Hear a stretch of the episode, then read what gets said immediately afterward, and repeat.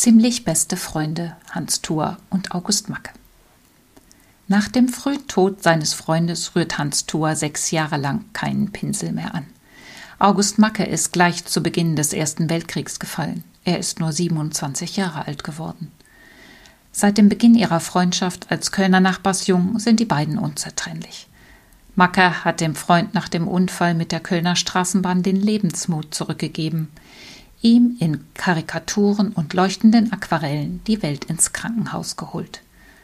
Im Alter von gerade elf Jahren ist der kleine Hans ohne seine beiden Beine nun auf Krücken und Rollstuhl angewiesen.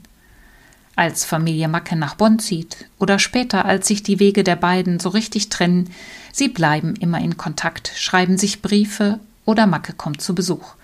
Öfter malen sie auch zusammen. Nach dem Tod des Freundes verstärkt sich Tuas depressive Phase. Es ist nicht einfach, als Künstler die Familie mit den drei kleinen Töchtern über Wasser zu halten, in schwierigen Zeiten von Inflation und Hungersnot.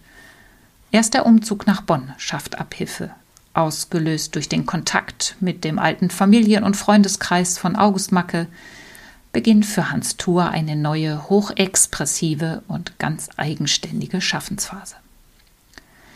Sein Gemälde Begegnung aus dem Jahr 1921 nimmt uns mit auf eine rasante Karussellfahrt.